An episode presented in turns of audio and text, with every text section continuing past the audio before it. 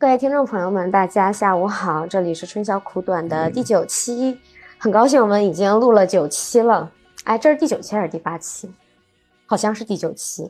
然后这次我们请来了一个特别嘉宾，是我的剑友小高高。然后小高自我介绍一下。呃，大家好，我是小李的剑友小高。嗯，小高是是我就是见到生涯中的第一个挫折。这对我有着非常重要的意义。我上次去给别人培训的时候，然后我还把小高照片放在我的 PPT 上，我就是小高锤炼了我的勇气和信心。这是我还不太知道啊，你究竟摆的是我哪个照片啊？正面还是背影什么的？小小王没有见过小高，小高本人就一个超过一米八的一个大壮汉。你有没有看过《俺物语》？就一个动漫。我知道那个纯爱番嘛，那个番。对，小王，你有看过《俺物语》吗？没有，《俺物语》里面的男主角叫钢铁猛男。我搜一下，你现在搜一下，就小高跟那个钢铁猛男长得特别像，不就就是一款 同一款。我个人觉得我还是比他秀气一点的，好吧？但那个时候太猛了。那个时候小高还比现在还要再再胖一点。然后每次就打到小高的时候，都觉得要被弹开了，就是被他身上那个肉弹开。嗯，我找到图片了，就是那种小高，就是那种感觉的壮汉。就是在身材差距比较大。嗯，然后我们今天播客的主题是关于运动，一直很想聊这个话题。我个人是一个运动爱好者，元气少女运动爱好者。我们可以先分享一下，就最近一次的最开心的一次运动体验是什么？我先来吗？嗯，你先来吧。可以。嗯，就因为最近就是昨天做瑜伽嘛，然后可以做到肩倒立了，还挺开心的。就是肩倒立？肩倒立就是以那个肩为支撑。哦，像一个棍儿筷子一样是吧？对，头是折叠，呃，折叠的，然后把身体直接全部倒立放到墙上。你要靠墙？那我小学就能做了。那你很厉害，你快去学瑜伽。如果小学就可以做做那个，把头靠在床上，然后把腿放在墙上，嗯，是很简单吗？那不一样，就是。专业的体式 跟你那个在床上肯定不一样。那小高呢？呃，我最近最开心的一次肯定还是打剑嘛，因为我最近能保持运动的这个运动还是剑道嘛。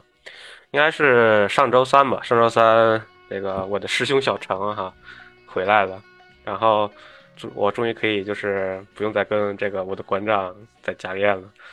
然后我俩就阔别重逢，应该是有两两周吧，我俩狠狠的练了一波。然后这段时间他也有一些成长，然后我这段猛练实力上也变强了吧，所以这场打还比较开心啊。虽然我输了，又又被爆单，好中二啊！你这段描述，没办法，但就是很期待，很因为真的很期待再再次跟他打剑哈。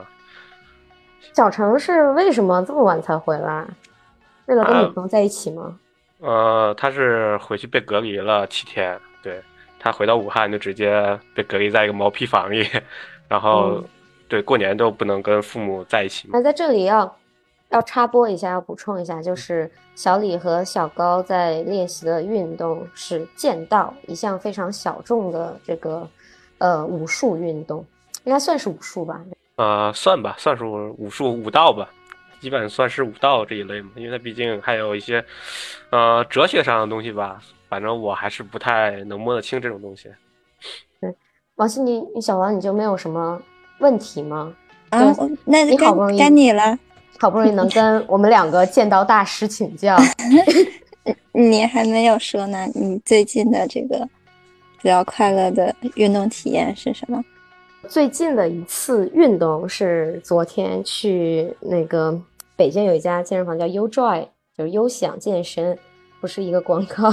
去去那儿举铁，然后就好长时间没有动了，觉得还挺开心的。但是我觉得我最近最开心的还是去滑雪，就想一想到就觉得哇，好开心啊！就是去滑雪。就我在过年的时候跟小王两个人去了我们家那边一个很大的滑雪场，就是长白山万达滑雪场。然后因为我舍不得花钱请教练，就就让小王给我当教练。小王他花了六百块钱上了三节课，就敢给我当教练了。你就说教的怎么样吧？我真是给我教瞎了呀！免费的你还要怎样？我我现在就越想越后悔，我这差那个二百块钱请教练了吗？行了，我不要你这个逆徒了。就因为舍不得花钱请教练，就让小小王教我，最开始教我推坡。嗯，我觉得在我们那个本地的滑雪场库仓沟滑雪场的时候还挺好的，但是到万达之后，可能是它雪的问题，或者坡度的问题，或者就是小王教学的问题，我就一直推坡就推不下来，然后就总是摔，总是摔，就摔的我就躺在雪地上，我都不想起来，又起不来。而且小王特别特别过分，就我们两个到就是在万达的最后一天，他非要就是。去最高的那个索，就是最高山顶那个索道下来，那个那个滑滑道是一个中级滑道，就我根本就不行，但是他非要从那个滑道下来，然后我就问教练，我说这个这个中级滑道，这个初学者能不能下？然后教练就说，呃，你需要具备什么换刃啊，基本的换刃和推坡。后来。小王就抛弃我自己从那个滑道下来了，然后我真的超可怜，我自己一个人就坐着缆车又下去了，就真的是坐着缆车上去，坐着缆车下去。然后坐着缆车下去之后呢，我想我既然都来了，肯定还是要要再试挑战一下自己，所以我又上了另一个初级的一个滑道，一个初级雪道。原来我是跟小王约好在那个初级雪道，我们两个人一起下去，然后我在那等了他超过十五分钟。然后他给我打电话，他问我我在哪，我说我在雪道这里等你。他说他已经下去了，就真的是渣女，渣女本女。然后我自己一个人从那个初中级的雪道，真是连滚带爬的，就花了好长时间才下去。再想想还是很开心的。对啊，但是你都说了，这是你最开心的一次体验了，对吧？开心开心是能跟大自然亲密接触，摔的是吧？我只能说咱俩经历差不多，我也是被我这样朋友抛弃的，自己在那个初中级赛道摸爬滚打，然后摔得非常的不快乐。教练还是很重要的。对对对，非常重要，尤其滑雪这运动。对，我现在是上过十节课的程度了。你要是想让我教学的话，我可以考虑一下。我我现在觉得不能找免费的东西，就是 免免费相当于质量有问题。还好吧，嗯，用钱买时间嘛，我觉得是最有效率的事情。我也不不介意你付付我学费，我觉得你不值，你还想要割我的韭菜？我现在真的还可以了，我现在会那个前刃、后刃、落叶飘都会了。你，会但是换刃换刃还是总卡。换刃是一个初级、初级这个新手一个技能。不是一个有很难的技能。我这几天听了一些滑雪的播客，补了一下这个知识。唬不了你了，你已经骗不了我了。你们有没有发现，好像大部分运动都是需要找教练的？有没有那种自己就能做的运动，就你完全不需要教练？跑步。怎么说呢？如果你涉及到你的各种专业化，就是你的运动损伤会少一点的话，我觉得应该都会需要一些。就是教练啊，或者是比如说你科学去训练，这些都避免不了，因为你运动的话，毕竟是在调动你的身体嘛。但是人其实大部分人啊，其实很难随心所欲的去能够掌控自己的身体，其实挺关键的。对，跑步的话，如果你想要跑马拉松，也需要专业指导吧？嗯，确实。嗯，踢毽子，然后还有跳操，就这个都不太需要教练陪着。啊，没有专门踢毽子吧？有有专业踢毽子吗？你们小学时候会有，就是上就是小学、初中时候会有那种，就是这个城市或者这个学校都会提倡的一项，就是学生的运动。我们小学的时候就比较提倡踢毽子，所以我们那时候小时候有小学的小校队和小班队哈。我们那时候对 夸张，你们是毽子的校队是吗？反正就是会有专门体育老师来带你踢毽子，就像我这种水平的，基本上只能那种傻踢，就站着稍微踢两个。但是有些那种特别厉害的话，就能踢好多个，什么用胸去接那个毽子，然后再传给人家，然后这种的来回踢，还是挺厉害的。啊，高中的时候课间大家都很喜欢踢毽子，就一个班五六个同学围一个圈儿，我们还有一个什么。小队名什么彩虹小分队，一到下课就去踢毽子。我意识到，如果要做一项运动的话，就需要请一个教练。是从我大学的时候才有这样的意识的。呃，在我高中及之前，我觉得动是一个很简单的事情，就没有人训练我踢皮筋儿，也没有人训练我去踢毽子，没有人训练我去跳绳。是不是因为这些道具？他们也有一个程度的分别，就像毽子啊，还有皮筋啊，它在超市就可以买到。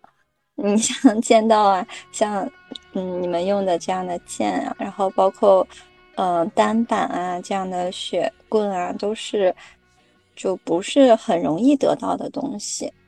那它是不是也有这样的一个原因？嗯，就跟场景有关吧，场景可得性。跟你就是这个运动的入这个入门有这个简单和难还是有区别的吧？像你跳跳绳、踢毽子，自己就能完成，但是想达到那种竞技能力，还是分水岭比较大的嘛。还说的那个点特别好，就是竞技，其实运动是有这样区分吧？就我没有专门去查，就剑道也是一项竞，算是竞技类的体育，包括滑雪，它也是一项竞技类体育。瑜伽我觉得就类似于像舞蹈这种了。这也是有一定的危险性和专业性在里面的。然后健身的话，就有专门这种健身比赛嘛。但是像跳皮筋儿、踢毽子和跳跳绳，它应该不算是竞技运动吧？可能也会有，只是咱们不知道。对，是像跳跳绳有那种什么世界纪录什么的，一分钟跳多少多少个那种的。他他他那种的跳绳，就跟咱们普通人这种跳绳，其实还是有一定的差距的。嗯。有可能，就说到跳绳，我又想起来一项小众运动哦。我们接下来一个话题聊一聊你知道的，你知道的小众运动吧。嗯，可以跳一下。我特别想分享，就是我去年知道新知道的一项小众运动，叫剑玉。你们知道吗？王心迪肯定不知道。什么叫肯定？就是不知道。好像我好像我也不太知道，它是什么？御剑飞行吗？剑玉就是那个球，它是它是一种一种那个嘉瑞师姐还带带来过道馆，小高你记不记得了？哦哦，我知道哦，那个。哦，那我知道了，它是那个剑剑玉，就是你类似一个手上抓的一个东西，然后上面有一个戳，然后把你的球甩到你的戳上，是吧？对对，而且剑玉是有呃世界锦标赛的，哪个剑哪个玉？啊，就是击剑的剑，然后玉石的玉，在日本比较流行的一个就是运动嘛。呃，这种运动就是那种很小的，你只需要就是控制手部嘛。我觉得跟什么抽陀螺，在我心里算是一种运动。我后来一看，他在英国、在法国、在德国，其实都有这项运动。呃剑玉它有一个球和一个杆儿，然后这个球和这个杆儿是用一条线连在一起的。呃，你需要去用手腕的力量甩动这个球，让这个球落在这个杆儿上。我觉得简单来说就是落在这个杆儿上，但是它有很多不同的玩法，比如说你是直直的落下去啊，还是什么转个圈落下去什么的。这算运动吗？这算玩具吧？这算运动吗？算吧，这个这个很专业的。嗯，我感觉有点像空竹。像什么？空竹，哦，抖空竹，你们呢？就去年或者最近知道的小众运动。其实我最近比较了解多一点，可能就是健美和健体。虽然就是大家听起来它很广泛，但其实健美健体，我觉得还算是一个比较小众的一个运动。他们其实那个比赛，其实跟咱们想象的中不太一样。是像健美先生那种吗？对健美先呃健美，因为它健美其实健美跟健体它其实是分得很开的，因为大家就大家是怎么说呢？大部分人广义的认为就是、哦 就是那种啊选那种大肌肉什么的，可能就是所谓的健美，但是它其实区别很大。就是咱们普通人可能会就是练的身材，觉得是啊，身上有八块腹肌啊，有胸肌啊，有什么的，就觉得这人肌肌肉很很强很饱满。但是其实不是的，但他们其实都要看你那个每块肌肉的那种练出来的那种练度啊，然后和你这个肌肉的它大不大什么的，里面的门道很多啊。我最近就一直在看嗯这个。健美和健体不一样吗？对它，它是两个分类，因为健美可能就是你的，它它健美可能有那种叫什么肌肉巨瘦，就是你这你的肌肥大会嗯非常的夸张，不一样。它健体的话，可能是更强调你人整体那个小块肌肉和那种的，嗯区别还是挺大的。就虽然它听起来比较大众，但是其实是一个比较小众运动，而且它这个运动员的那个人员其实也挺少的。嗯，我觉得这又是一个小王不知道的领域，肌肉猛男的世界。学到了。你呢？我你有在关注运动吗？其实我不爱运动，然后终于说出来了这句话。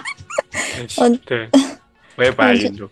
就就是吧，其实我就觉得，嗯，为什么要运动呢？这个是一个我在思考的问题。那我不会定义说，啊、这个是运动，所以我要去做。我只是在做这件事情的时候感觉到了乐趣。嗯嗯，那嗯就刚才那个问题的话，就是，嗯，击剑，但这个是之前在深圳的时候，我去我哥哥家，他就是我小侄子在练的这个运动。那我当时我其实就觉得这个运动是不是那么近距离的就能了解到的吧，平常也不是很常见。我也挺想问你们，就击剑和剑道，他们是否有一些相似之处，或者是不同之处？你们有了解？相似之处就是都有武器吧，除了除了都有武器之外，好像没有没有很没有相似的地方。嗯，那我就说它不相似的吧。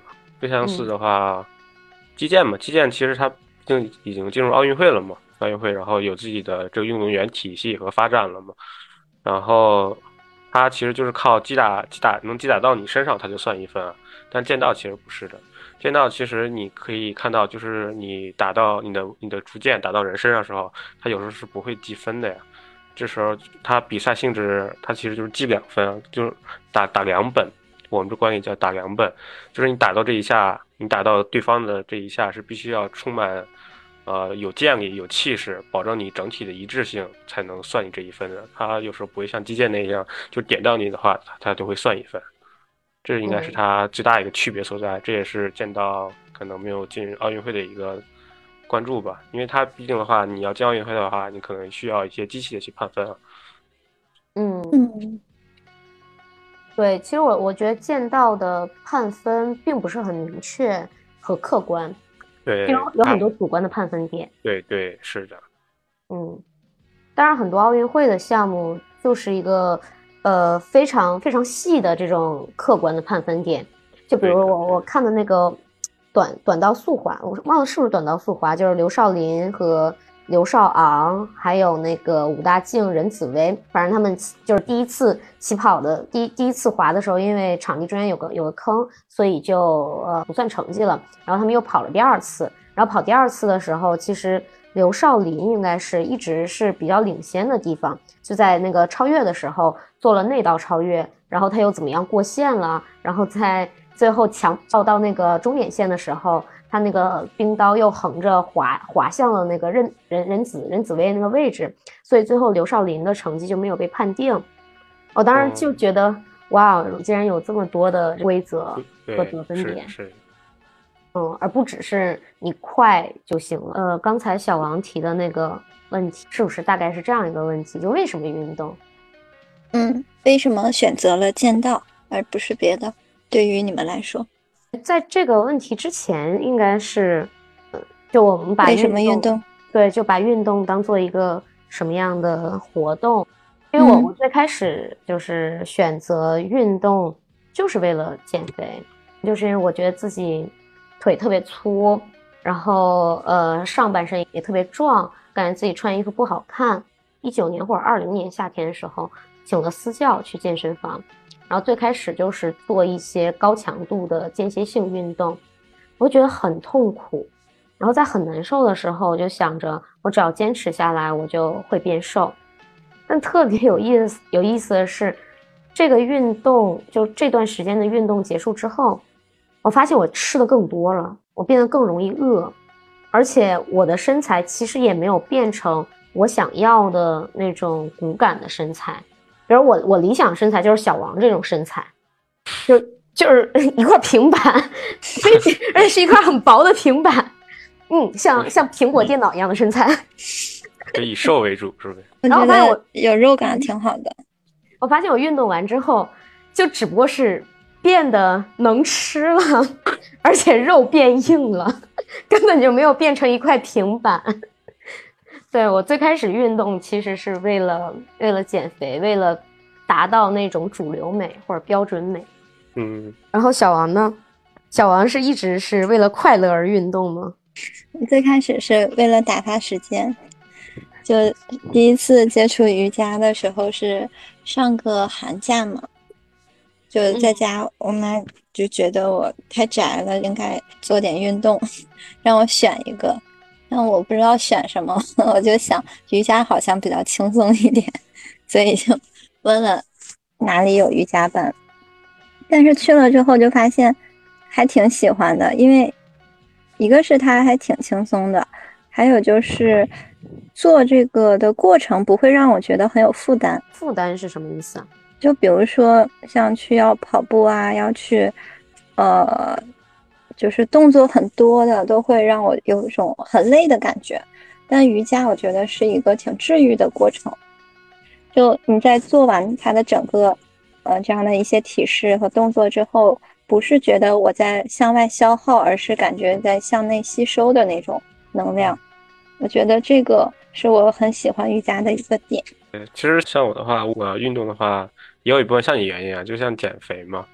因为我的从小到大也就是保持一个就那种小胖子的体型，当然也没有太过分。但其实上就是大学毕业之前啊，就对运动也没一个特别大的概念。呃，我上大学的时候，我的室友。就是有一个是练足球的，然后另一个是打篮球也不错的，基本都也是挺运动的呀男生。但是其实我们上大学这期间，基本上都泡在宿舍里啊，都在玩游戏。所以就是大家都觉得运动可能可有可无的一件事情。其实就是我真正就是想运动的时候，是我那时候看了一个日剧啊，在我大学快毕业的时候，叫做《求婚大作战》哈。我那时候那好老了那个日剧，对，是真的哈。但我那时候看那个。男主人公剑三啊，他每次都在拼命的跑啊，都在拼命的跑。哎，我觉得我感觉自己有点心中被燃起来那种感觉，就是我那时候也每次看完，我就想出去跑一跑的感觉。所以我那时候开始尝试跑步嘛，就出去跑。但我那时候真的很菜，就是跑个一点五公里，就整个人快要死掉，就喘的喘的要命。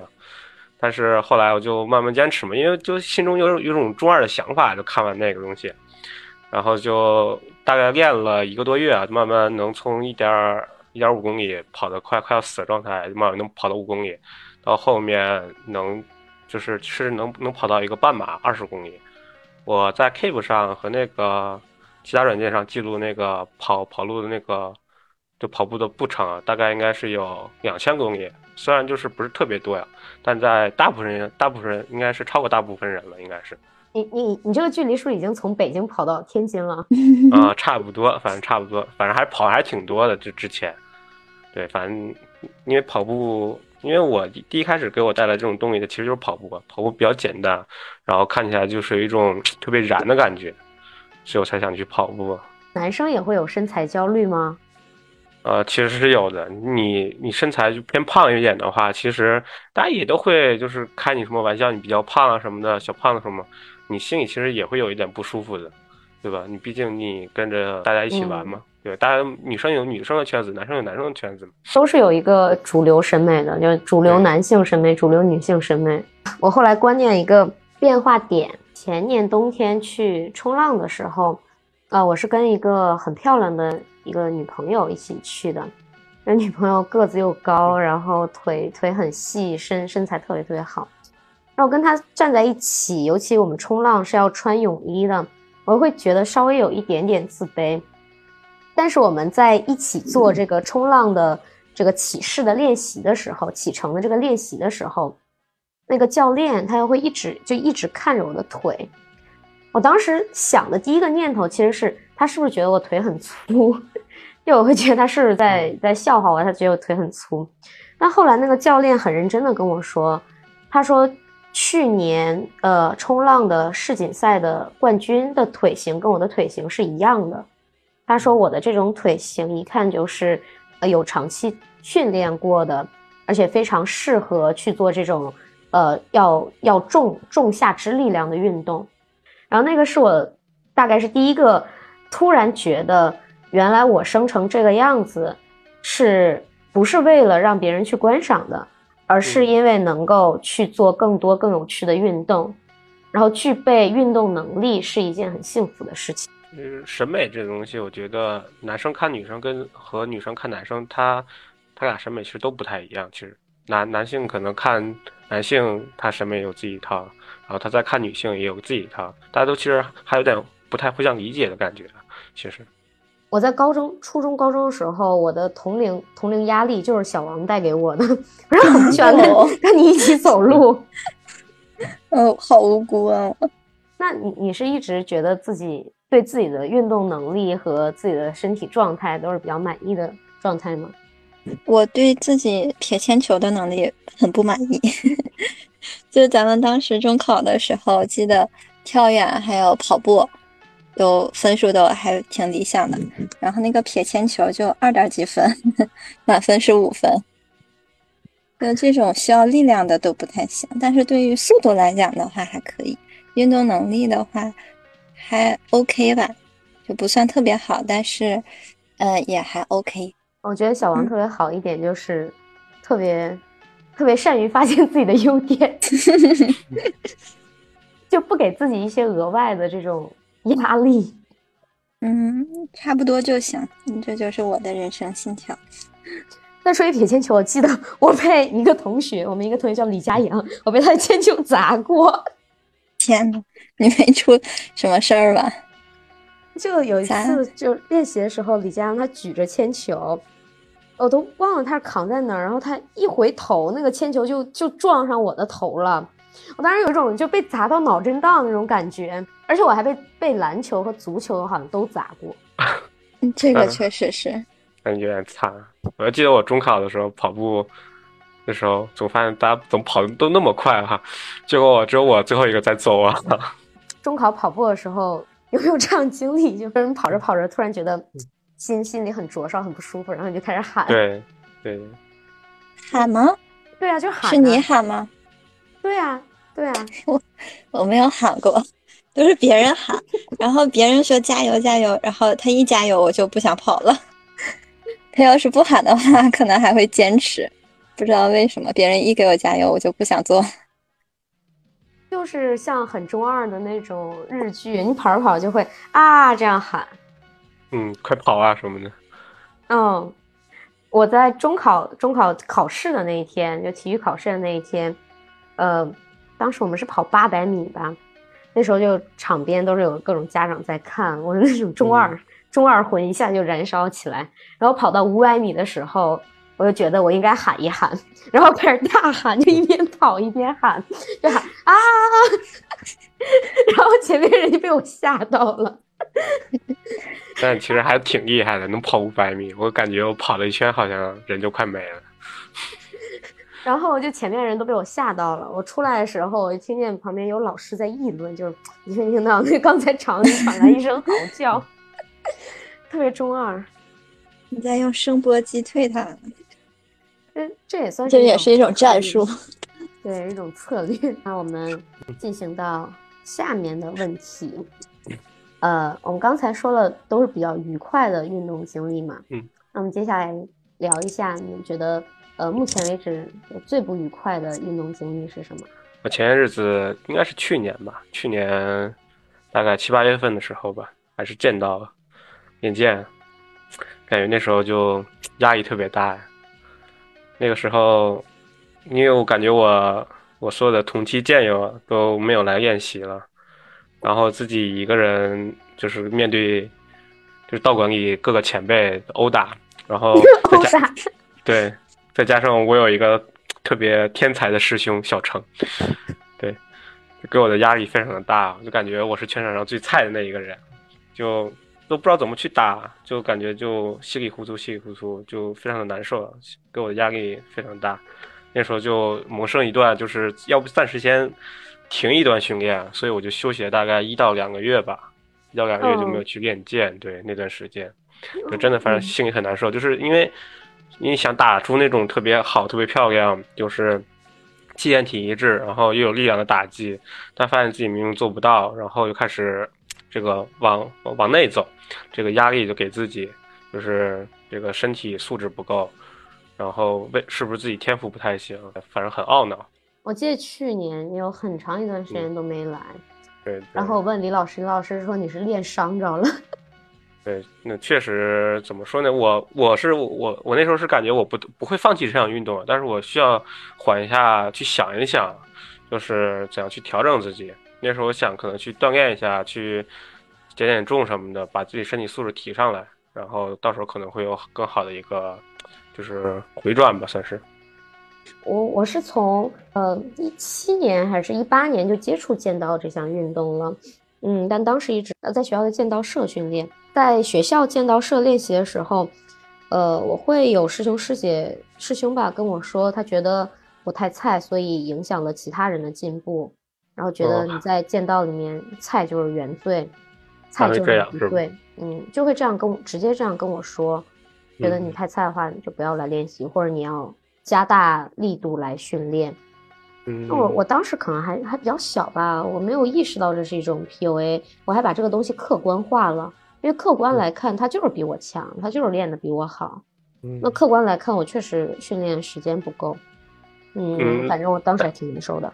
但是从你现在这个就是已经有一定水平的角度上来看，他当时的练度跟他的那个水平，你觉得怎么样呢？呃，从现在现在我这种水平来看的话，我觉得他的水平也就是一般，或者是还好。嗯。而且每个人有每个人不同的风格，我觉得他的那种剑道风格也不是我很喜欢、很欣赏的那种风格。嗯。但我当时也挺挺受伤的，然后那段时间。嗯，我就想着自己可能就是不太适合这项运动，但是又不是很甘心，又很又很不甘心，觉得自己买了护具，花了钱 然后这个护具因为是量身定做嘛，一套好几千块钱呢。哎我靠，我一个穷学生，我这个都花了钱了，就觉得很不甘心，怎么也要练一练。所以后来就被别人推荐到了道馆。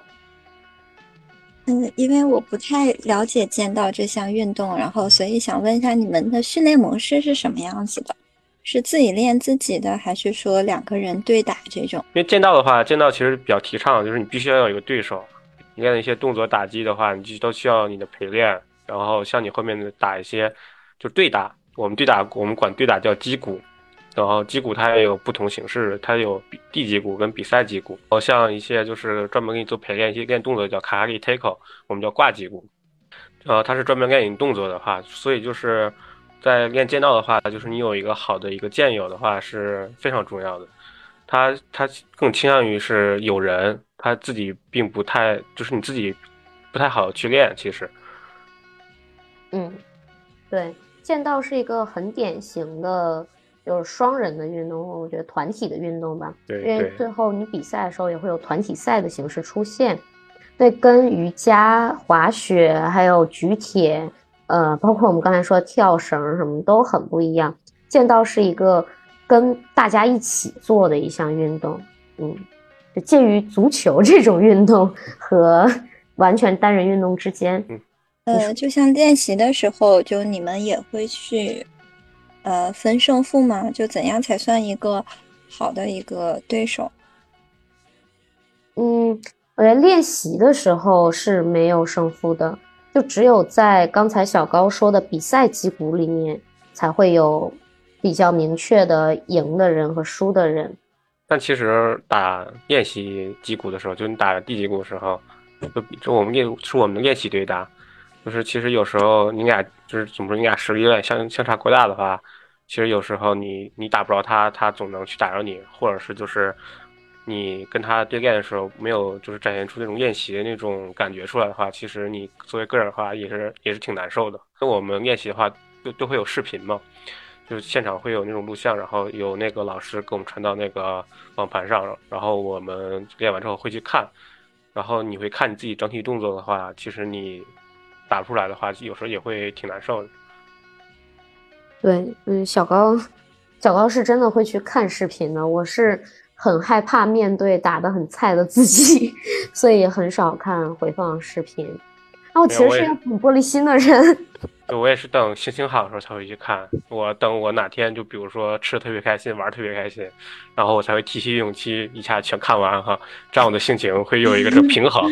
对，对，会从一个比较高兴的点降到一个啊，今天还可以哈，这种这个点上哈。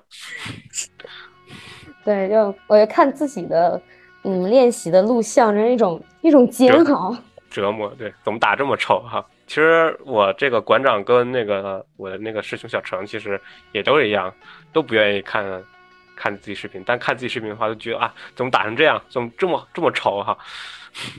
而且你在打的时候，觉得自己靠好帅哦，我这个打太好了 也好帅。但看视频的时候，对，你就发现很丑，而且很慢。我自己打的时候，觉得哇，我简直是一道闪电，我简直是疾风。然后你看视频的时候，就是一个乌龟，就是梆梆梆 梆。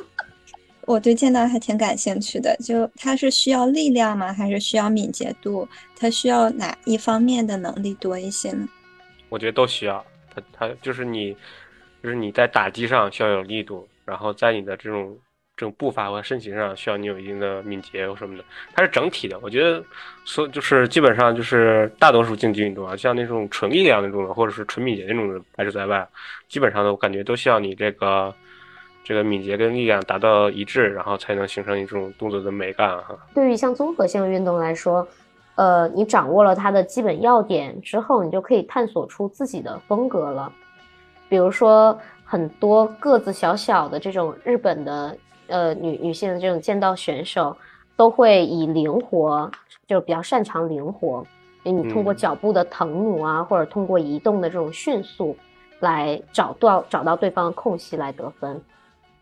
嗯，而且就是像我这种身材的选选手，面对小高这种身材选手，其实也是可以打的，就不存在我们两个不是一个量级，所以我完全没有办法打到小高，不存在这样的说法。就是我大四的时候跟一个同学跑了一学期的步，就都是他打电话叫我起床，然后因为我就怎么说是一个很难坚持一项运动的人，有可能让我嗯一周去两三天还好，如果说每天都要坚持的话，对我来说就非常难。嗯，那你当时为什么跟他一起跑步？啊，当时的想法就是觉得自己。就没有什么毅力嘛？还是我主动提出的？我说 要不要一起去跑步？然后后来就他是一个很有毅力的人，嗯，我就是相当于说被他带动着，然后后面就一直在跑步了。嗯，就还有就像嗯运动的这种周期啊，我就觉得呃有一些运动是不是就是要每天都去做会比较好？它是否就是可以说真正的锻炼到这个人的毅力？就像跑步，你会有一个身体的极限嘛？那可能说随着你跑的时间长，你慢慢就会突破嘛。嗯，其实就着你刚才说的那个问题，我想把另一个话题就放在一起讨论。因为我刚才聊天过程当中发现，我跟小高在某种程度上算是一类，就是在运动里面其实掺杂了一些呃。比如说信念、信念吧，或者追求这种，所以我们其实是会，嗯，不断的想要去挑战自己，或者会接受这个挫败的过程。但是我觉得你是比较偏向运动是为了舒服，是为了开心。然后如果这个运动或或者这个运动出现了某一些环节让你觉得不舒服、不开心了，你可能就不会想去做它了。我不知道我这样说对不对？嗯，对，对。然后刚才你说到就是，呃，是不是要每天跑步才能锻炼自己的耐耐心毅力？那其实这涉及到的一个问题就是，在运动的时候，我们对运动寄托了什么样的这种品质上的期待？或者就是运动它核心，我觉得它它这个活动的核心是一个对自我的完善或者锤炼。这个自我包括心灵上的自我，也包括身体上的自我嘛。嗯，那你刚才说到这个耐耐心和毅力，就是你通过运动折射出来的一种品质。我想问的这个问题就是，你们在运动的时候，其实是希望通过运动达到一个什么样的自我的一个状态呢？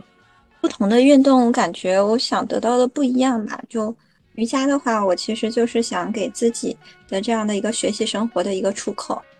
那他其实就是想去释放情绪，或者是呃脱离一些比较现实琐碎的事情，去到一个不需要思考太多呃事情的这样的一个环境当中去沉浸下去。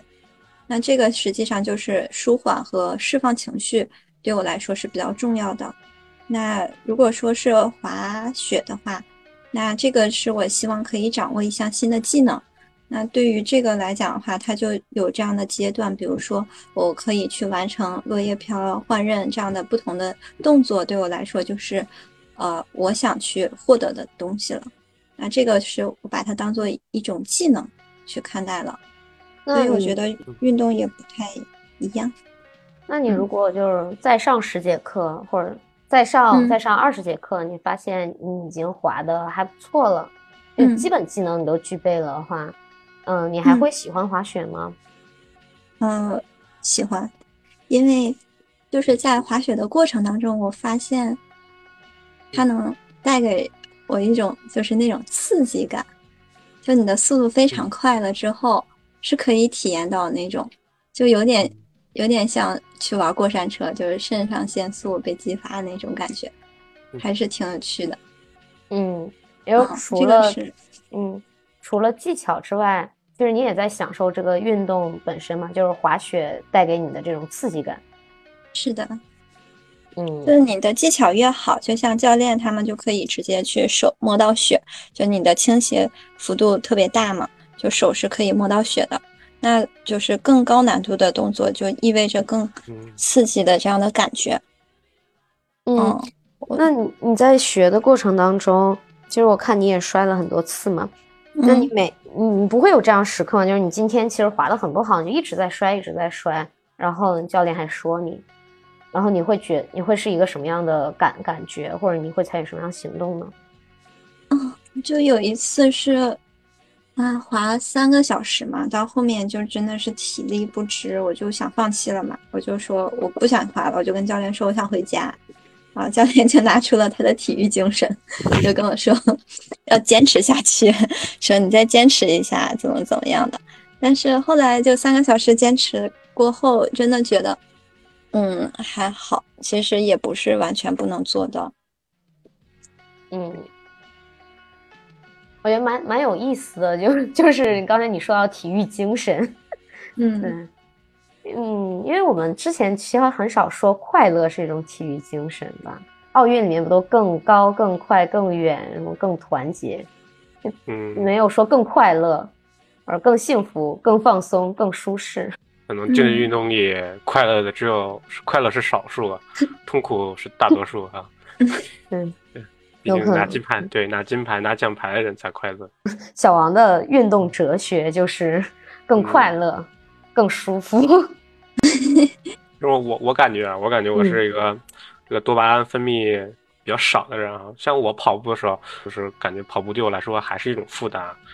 就是我完全就是靠着他那个所谓的，就是大家给他描绘的那种蓝图，它是一个积极、这个正向的一个运动啊，或者是看一些番剧、日剧跑什么的。带给我动力，我才能去去跑步啊！我每次跑步的时候都感觉非常难受啊。其实我跑完一两公里之后，感觉我的整个心率跟我这身体就有点受不了了。我每次都非常难受啊，必须要想很多东西，我才能让我继续跑下去。就就我在跑步的时候，我脑子里就是混乱的，就感觉在想各种各样的事情。就啊，等我每次跑完五公里之后啊，总算跑完那种感觉，就是。那你竟然还能坚持跑到半马，也是够厉害了。我我跑完半马，那个真的是我人都快要跑没了，跑死了。我就觉得今天这个这个二十公里一定要跑完，不然我这出来白跑了。我跑跑的时候，感觉我的腿就已经不太属于自己了。等我跑完的时候，回到家的时候，我就直接躺在地板上，才歇了半个小时啊。因为感觉跑步对我来说，这个痛苦还大于这个积极积极这方面哈。对王新蝶的话，他就会直接放弃。对，实在是，对。但是其实我觉得这个运动对我来说，可能就是强身健体到来其次，就是可能就是它会给我一种这个你坚持，或者是你比较有毅力的一种感觉。就是像我练剑道也是，练剑道时候那时候是正是疫情正严重的时候吧，然后在家无所事事，天天的就是日夜颠倒，然后突然就想找一个运动能够让自己有一个坚持，每天都去做的一个事情吧。然后去选择剑道，当然也不排除这个男孩子对那个冷兵器的一种这种向往，但其实是更想给自己找一个持之以恒的事情去做哈，就能够坚持去证明自己，就是能做一件事情还比较长的哈。就大大多数人啊，大多数人对运动来说都是一个强身健体为目的的，功能性对吧？还是功能性的？对，基本都是这样。但是我个人认为，就是你一就如果一项运动啊，它需要你持之以恒去坚持的话。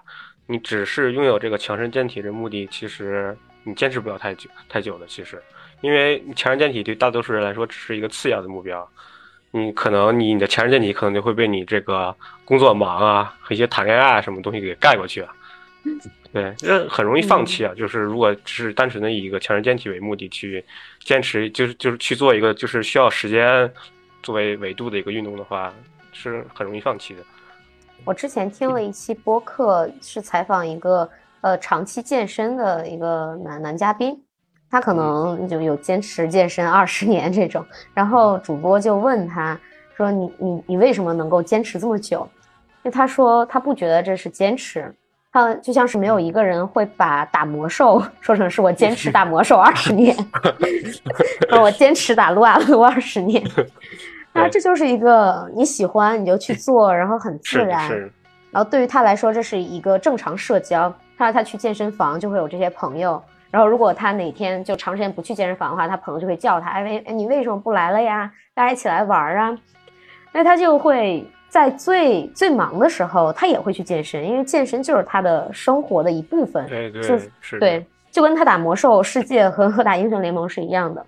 听了那期播客之后，有的时候就会提醒自己，就是当我觉得我在坚持一件事情的时候，可能不只是运动啊，比如说我说我坚持读书，或者坚持呃每天做什么什么，那其实本质上我还是没有在，可能没有在享受到这个事情，是的，嗯，而是在用一些外在的这种价值观，或者用一些很外在的东西来来逼着自己，加上，对，嗯，对，我刚才啊，提问吗？来，就是你们是呃，你刚才说那个就是享受嘛，那就在见到，就比如说你们在挥剑，就是练习的这种过程当中，就是你是有这种享受的感觉吗？就像我滑雪的时候，我有感觉到那种雪花飞扬，然后还有就是速度带来的刺激感，其实我是享受的。就是在击剑，呃，不是击剑，就是你们在挥剑的过程当中。或者是没有挥剑，准备挥剑，就是那种心理活动，我都挺好奇的。你们是有沉浸在里边享受这个过程吗？哦，我觉得这个一定要我我先来回答。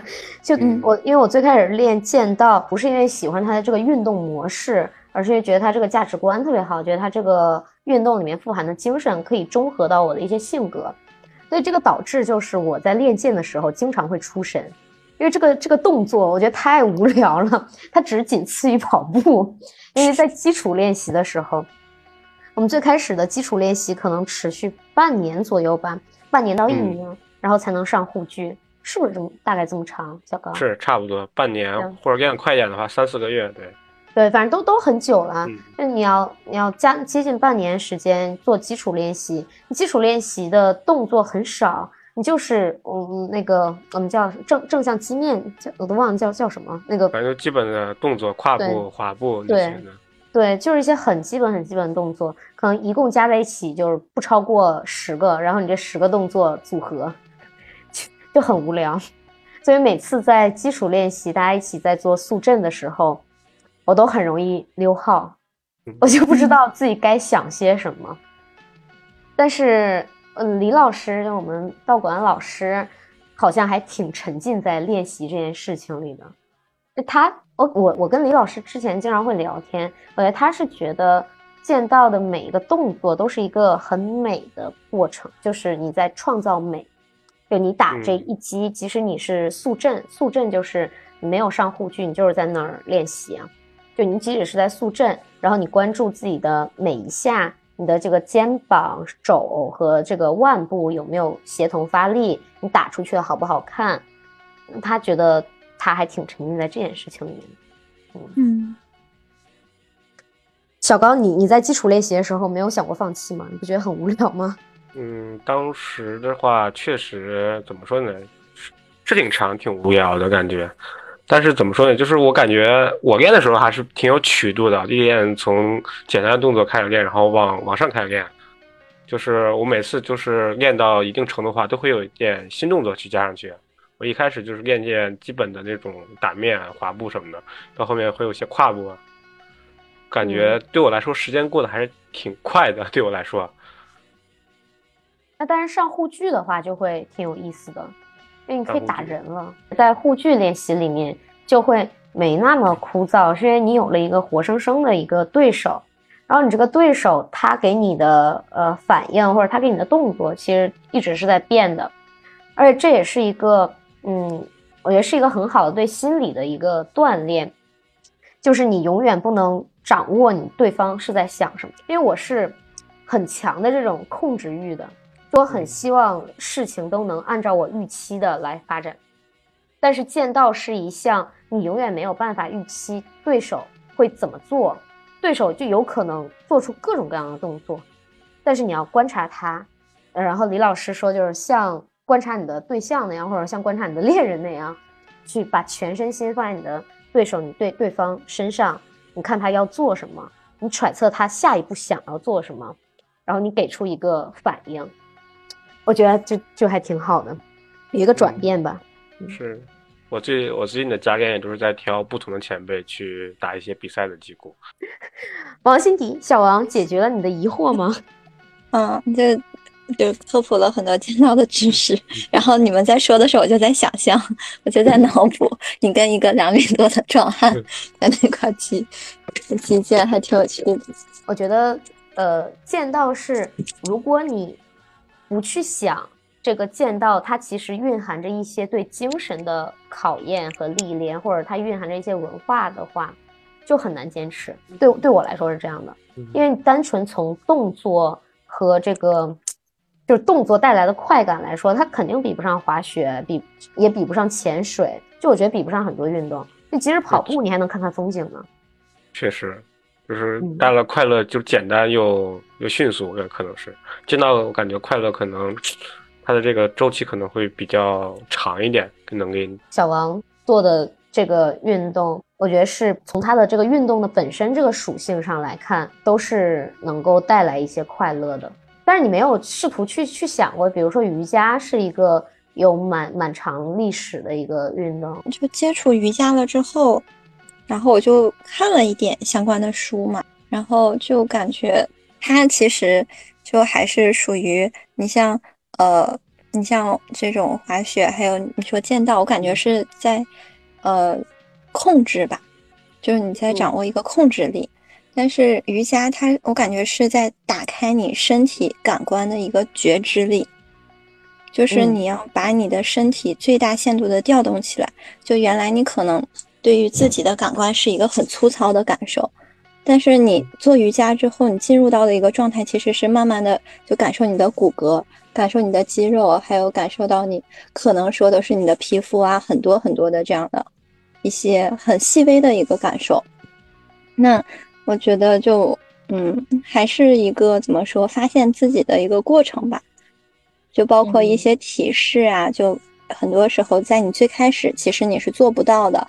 但是在慢慢的训练过程当中，就是随着，嗯，你训练强度呀，还有就是时间，你的身体的柔韧程度越好，然后你慢慢就可以去接触到那些体式，就像倒立啊这些也都是吧，就包括来广州这边上课，他这个老师也会在训练的，就是在上课的过程当中。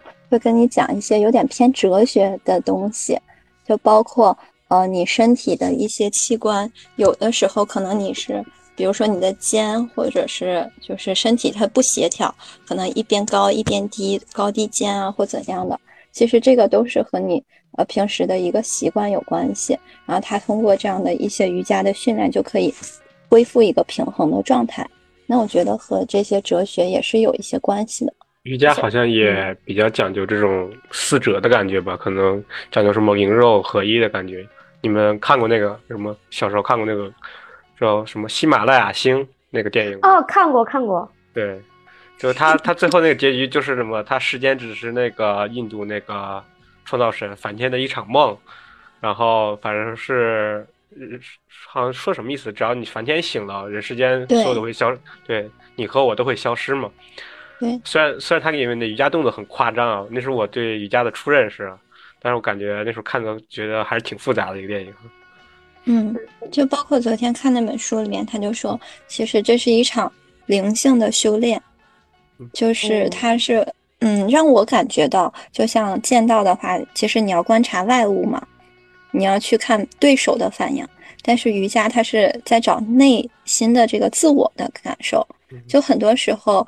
我就觉得，呃，我去练瑜伽之前，我可能脑子里边想的都是学校啊这些功课呀这些事情。但我去做了之后，我其实在让内心的那个我去慢慢苏醒。嗯，这是嗯我比较喜欢瑜伽的一个点。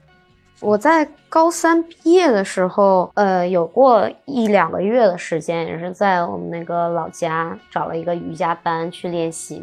但我当时练习瑜伽的体验其实不太好。我是跟一群四十以上吧，四十到五十或者五十以上的大妈一起练瑜伽，他们就会自制一些很奇怪的饮品，然后要求，比如说他会跟我说今天是喜肠日，然后就会要求我在早上必须要喝五百毫升或者一升的盐水，先喝什么几百毫升盐水，然后开始做一些很扭曲的动作。然后再喝几百毫升的盐水，很难喝，就很恶心，真的很恶心。然后你再做奇怪的动作，然后我喝不下去，那个大妈还说就必须要喝下去。然后等你等你就是全把水喝下去，动作做完之后，我回家就开始拉肚子，你知道吗？那一天一上午都在上厕所。然后他说这个过程就是你清肠、洗肠、排毒的过程，而且他们还会自己做酵素。有一段时间，韩国酵素很流行，他们把什么洗洁精和什么玫瑰，还有水果什么都放在一起发酵。呃，有一些是发酵出来之后，他说可以做洗洁精的，然后有一些是发酵出来之后，他们就喝，我可以美容养颜。天哪，你那是巫术吧？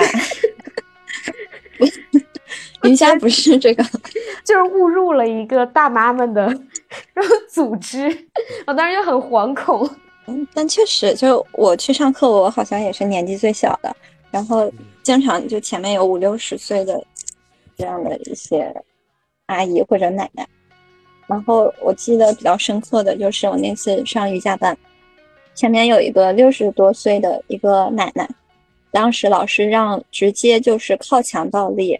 我就做不了这个动作嘛，然后我就觉得前面的奶奶也做不了，但是她让我让开，因为我靠着她的墙了，她让我给她让一点位置，她要去做那个倒立。当时我就，哎，确实觉得还是挺厉害的。我希望我老了也可以这样。那我们呃最后一个话题，新的一年里面，你们有什么运动上的预期，或者是想要试的新的运动吗？像我的话，我可能就是在我的剑道上，今年可能就是怎么说呢？我可能会开开一个新的运动啊，就是游泳可能。但是这个游泳也只是为了我的剑道做服务啊，把我的身体素质提高上去，相当相对的去减减重啊，然后也没有太多其他的想法。因为我呃，希望就是剑道在今年突飞猛突飞猛进一下吧，我会保持练多，然后变得更猛一点，做一个猛 男哈，对对，做个猛男，然后出去出去去打比赛啊，然后把今年的段位考一下，啊，对，这样，对，今年等春天来了之后，就就会有各种比赛什么的，又可以亮相了。嗯，嗯，要备赛，小王呢？嗯，我没有什么计划。然后，呃，如果说有机会的话，就像你之前介绍那个冲浪，我还挺想嗯尝试一下的。这都是板类运动。对我很喜欢水，就嗯游泳啊，就冲浪，我觉得都是呃和水相关的吧，还挺感兴趣的。嗯，但如果说计划的话，就没有什么计划，只是想尝试。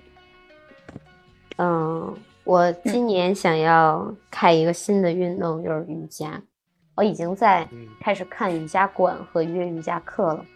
我现在觉得运动就像是吃饭一样，要营养均衡。嗯 就是如果你总是哦可着一个运动练的话，你可能练一练还是会那个疲劳嘛，或者会觉得就审美疲劳，然后你的肌肌肉有一些肌肉也是得不到锻炼的，因为它是一种固定的这个运动模式。